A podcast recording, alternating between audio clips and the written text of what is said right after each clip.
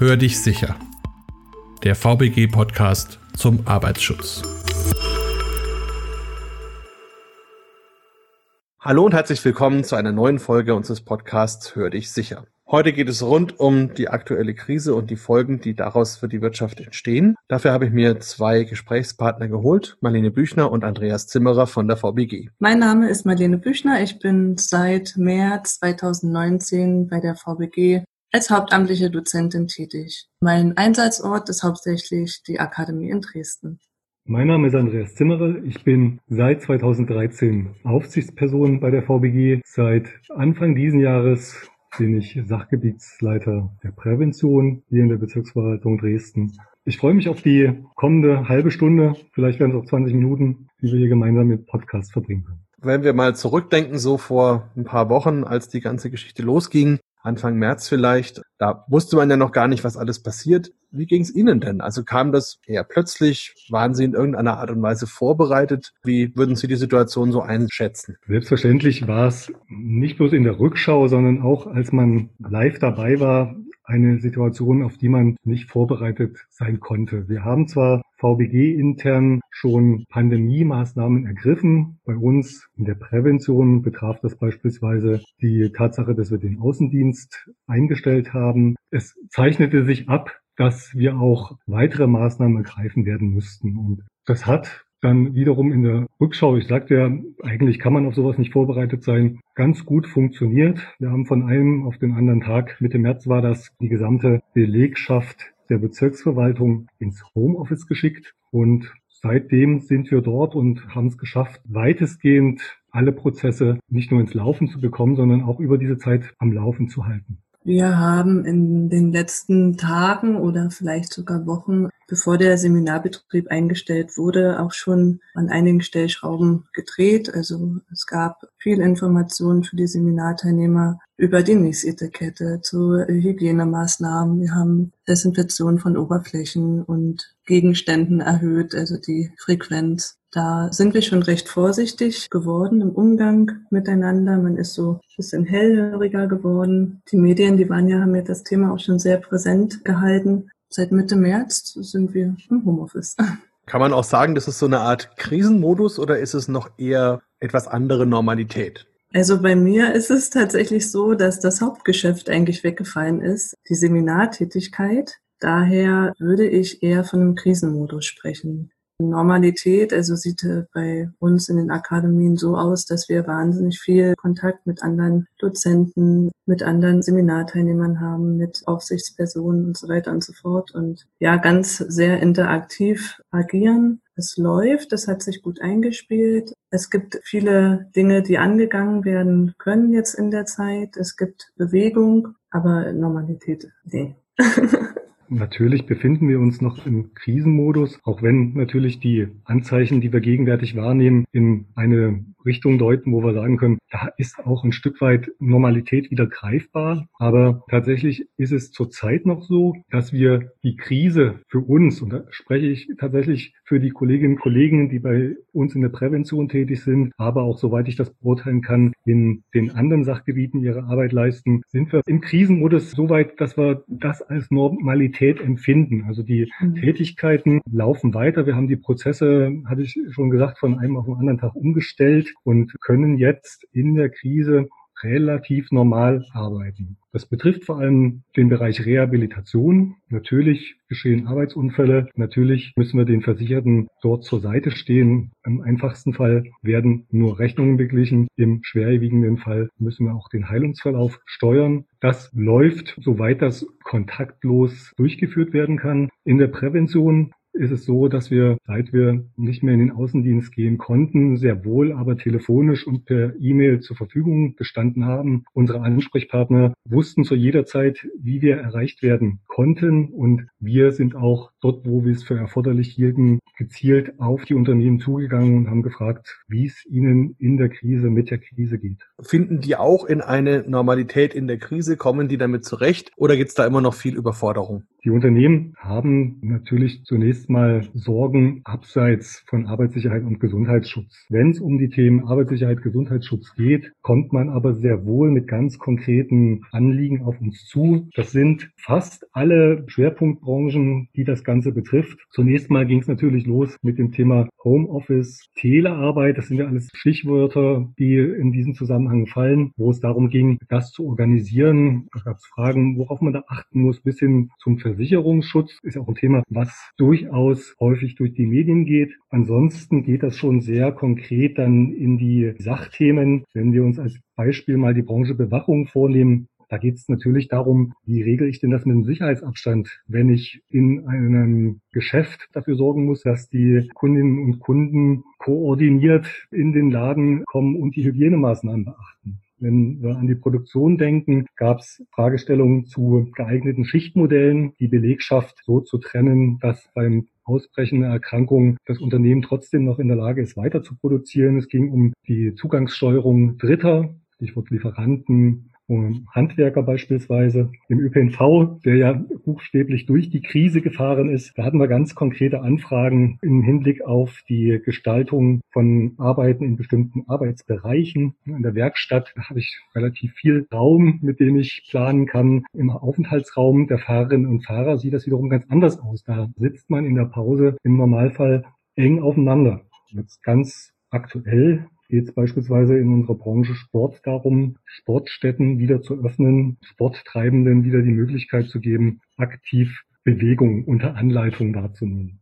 Also bei uns sind Anfragen zum Seminargeschäft, wann das wieder aufgenommen wird oder ob es an der Seminarplanung, die auch für das restliche Jahr schon abgeschlossen ist, ob sich da was ändern wird. Da kann ich vielleicht einfach die E-Mail-Adresse nennen, pandemie.akademie.vbg.de. Da werden alle zentral gesammelten Fragen sehr schnell und aussagekräftig beantwortet. Da bekommt man also relativ schnell und unbürokratisch eine Hilfe, eine Unterstützung. Genau. Und wir haben ja gerade schon ein paar Sachen gehört. Ist es dann auch etwas, was die VBG leistet, dass es konkrete Unterstützungsangebote für die Unternehmen gibt? Das BMAS ist ja gemeinsam mit der DGUV, unserem Spitzenverband, dafür verantwortlich, dass relativ zügig Arbeitsschutzstandards erarbeitet worden sind. Und diese Arbeitsschutzstandards, die dienten bei uns als Grundlage zur Erarbeitung von verschiedenen verschiedenen Vorlagen, Mustern, Branchenhilfen. Dreh- und Angelpunkt ist selbstverständlich die Gefährdungsbeurteilung, Beurteilung der Arbeitsbedingungen, welche in den Unternehmen durchgeführt wird. Und wir haben beispielsweise dafür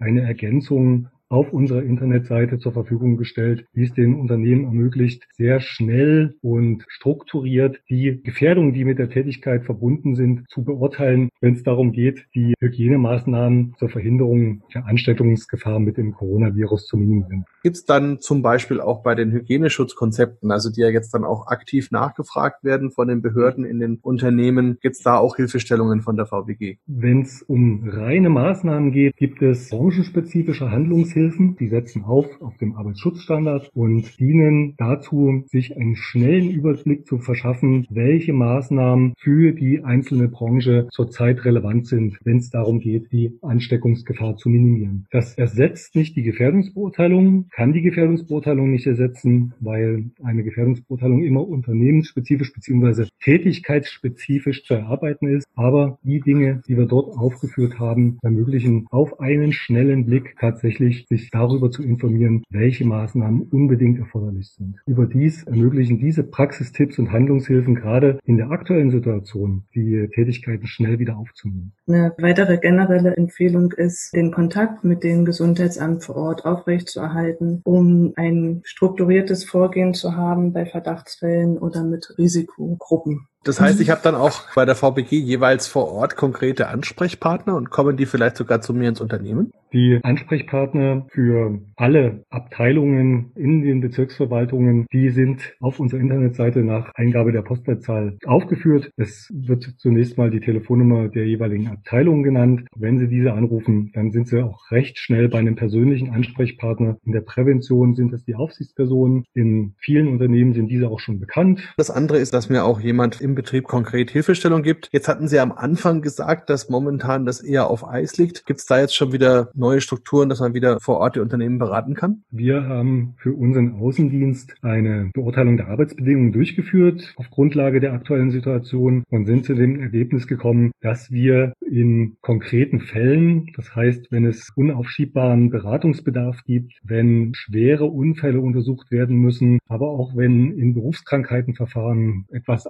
aufwendigere Fragestellungen zu beantworten sind, wieder in die Unternehmen fahren, unter Berücksichtigung von Hygienemaßnahmen, die dann umzusetzen sind. Im konkreten Fall würden wir das mit dem Unternehmen abstimmen und dann steht einem Außendienst nichts mehr im Wege. Gilt das auch für das Thema Prävention? Gerade für das Thema Prävention, weil wir in Bezug auf Umsetzungsfragen der Hygienemaßnahmen konkrete Fragestellungen haben. Vieles davon lässt sich vor Ort einfach besser bewerten. Beratungsansätze lassen sich in den Unternehmen besser verfolgen, so dass wir hier tatsächlich die Notwendigkeit sehen, wieder in den Außendienst zu gehen.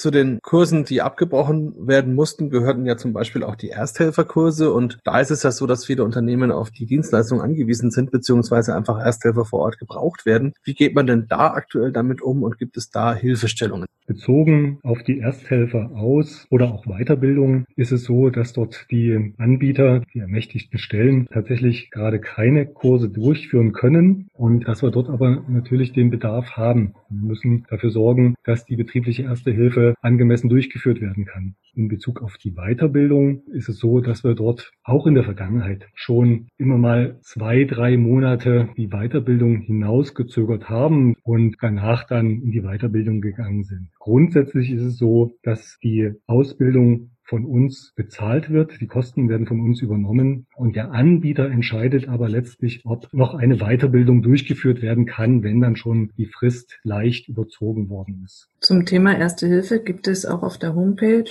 einen ganz großen Blog unter den FAQs, wo genau diese Fragen ganz gut mit erläutert werden wenn jetzt zum Beispiel Kurse, die sind ja mittendrin abgebrochen worden. Wenn da jetzt Teilnehmer sind, die damit ein Problem haben, beziehungsweise nicht wissen, wie es weitergeht, gibt es dafür schon Lösungen oder mhm. zumindest Informationen? Gibt es. Da würde ich gern die Fachkraft für Arbeitssicherheit als Beispiel anführen. Die Ausbildung, die geht in etwa zwei Jahre mit mehreren Präsenzphasen und auch Selbstlernphasen. Und es wurde sehr schnell reagiert, damit die Kohorte, die kurz vor dem Abschlussseminar ist, ihren Abschluss trotzdem erreichen kann mit Online-Modulen, mit Selbstlernphasen und webbasierten Lernen. Das betrifft etwa 160 Teilnehmer. Eine weitere Kohorte, die eben auch ihre Seminare beenden kann, das sind die Personaldienstkaufleute. Das sind etwa 160 Teilnehmer, die ihren Abschlussgrad anhand von Online-Modulen erreichen können. Wenn ein Unternehmen akutes Problem hat, dass zum Beispiel der Ersthelfer in der Schicht fehlt, dann können die auch darauf verweisen, dass einfach das ein krisenbedingtes Problem ist. Man kann vielleicht vielleicht auch nach ähm, anderen Lösungen gucken, wenn zum Beispiel im Haus weitere Unternehmen sind, dass man sich mit den anderen Unternehmen mal abstimmt, wie viele Ersthelfer hast du momentan zur Verfügung, wie viele Ersthelfer habe ich zur Verfügung. Kriegt man das vielleicht unternehmensübergreifend hin, dass die Erste Hilfe flächendeckend gewährleistet ist und dass genügend Ersthelfer zur Verfügung stehen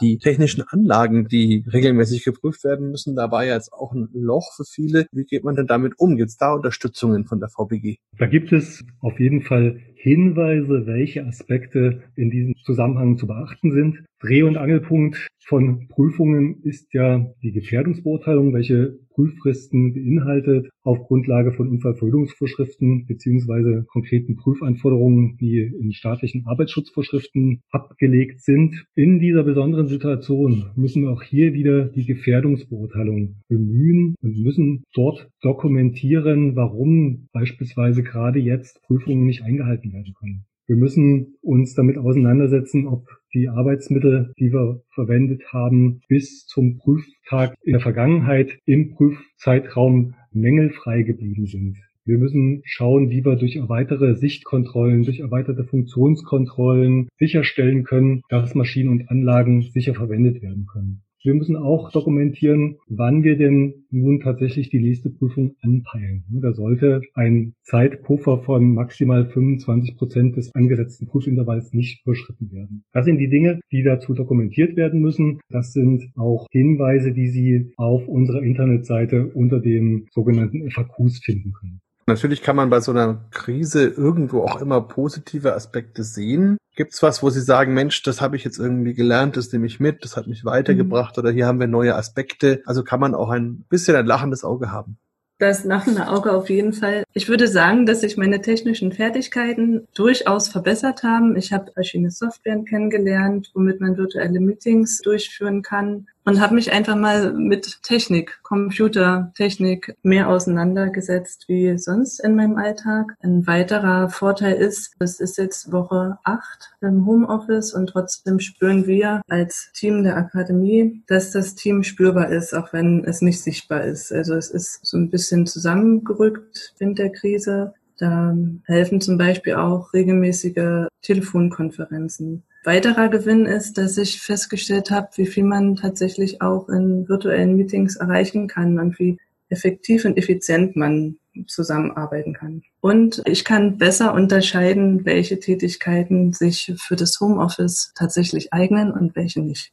Es ist tatsächlich so, dass wir festgestellt haben, dass sich viele Prozesse digitaler gestalten lassen. Das papierloses Arbeiten, dass das durchaus in vielen Bereichen möglich ist und dass es auch möglich ist, das im Rahmen der mobilen Arbeit oder im Homeoffice durchzuführen. Nichtsdestotrotz musste ich für mich als Ergebnis mitnehmen, dass das zwar eine schöne Ergänzung ist zu dem, was wir bisher gemacht haben, dass es aber trotz der technischen Möglichkeiten Videokonferenzen, Telefonkonferenz als eine Möglichkeit, die man schon ein bisschen länger kannte, dass man da nicht in der Lage ist, Dinge zu ersetzen, die in einem persönlichen Treffen besser geregelt werden können. Das sind solche Dinge wie die unmittelbare Betriebsbetreuung im Unternehmen wo man persönlich unter in Augenscheinnahme der Situation vor Ort viel mehr wahrnehmen, viel mehr regeln kann, wo man vielleicht auch ein bisschen mehr Verbindlichkeit in die Zusammenarbeit legen kann. Und genauso würde ich das gerne aber auch für die Zusammenarbeit im Kollegium sehen. Dort ist es so, dass wir vieles über das Telefon per E-Mail regeln können. Da dürfen wir den erhöhten organisatorischen Aufwand auch nicht komplett ausblenden und dass wir auch durch das kollegiale Miteinander sich sehen, miteinander ins Gespräch kommen, ohne dass man die Wählscheibe sozusagen vor sich sieht, eine andere Qualität der Zusammenarbeit hat, die ich eigentlich nicht müssen möchte und wo ich mich sehr darauf freue, dass wir das hoffentlich bald wieder so realisieren können.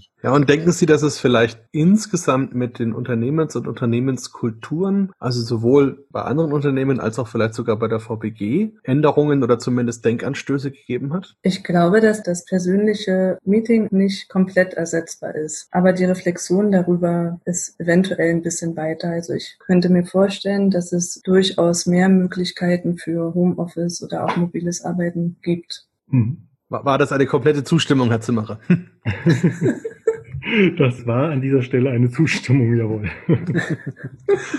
Die Vorfreude ist ja jetzt groß, dass man in die Normalität mhm. zurückkehrt. Gibt es irgendwelche Tipps auch, die man den Leuten oder den Firmen auf den Weg mitgeben kann, wie man jetzt diesen Übergang auch sinnvoll gestaltet, wenn ich Stück für Stück wieder rauskomme aus dem Homeoffice, wenn es Stück für Stück wieder die alte Normalität gibt? Muss man da Dinge beachten? Gibt es da auch Hilfestellungen, wie man das gut bewältigen kann? Vielleicht können wir da nochmal an das Thema Erste Hilfe von vorhin anknüpfen. Da muss einfach auch nochmal geschaut werden, dass jetzt durch den Virus auch Schutzbrillen und auch eine Mund-Nase-Bedeckung Abdeckung zur Verfügung gestellt wird durch den Unternehmer. Also da gibt es so Regulierungsbedarf, wie kommen Ersthelfer zu Mund-Nase-Bedeckung, zu einer Schutzbrille, um die Erste Hilfe durchzuführen. Oder auch, wie können wir das gut strukturieren, dass wenn wir die Arbeitnehmer nach und nach ins Unternehmen zurückholen, dass zu jedem Zeitpunkt genügend ausgebildete Ersthelfer vor Ort sind. Und ja, Abstand halten als A und O. Prävention als großes Ziel hm. und irgendwie in gewisser Weise auch als Chance, dass sowas so in dieser Form auch nicht wieder kommen kann. Ist das dann vielleicht etwas, was uns dann auch recht lange erhalten bleibt, wie die Abstandsregel oder die Bevorratung mit Schutzmasken? Bevorratung hoffentlich maßvoll, ja. Abstandsregel wahrscheinlich länger auch vor dem Hintergrund, weil wir uns bewusst machen müssen, dass wenn wir jetzt steigende Infektionszahlen haben, es möglicherweise sofort zu neuen Beschränkungen führt. Und nach acht Wochen Disziplin mit der Wirkung, die wir da mit erzielen konnten, die sollte man nicht einfach so über Bord werfen. Da kann man Ihnen nur vollumfänglich recht geben. Ich hoffe, das gibt unseren Hörern auch ein bisschen Sicherheit und Wegweisung für die nächste Zeit. Vielen, vielen Dank dafür, dass Sie für das Gespräch zur Verfügung gestanden sind. Und dann wünsche ich Ihnen noch einen wunderschönen weiteren Tag. Danke. Danke ebenso. Tschüss. Dankeschön. Tschüss.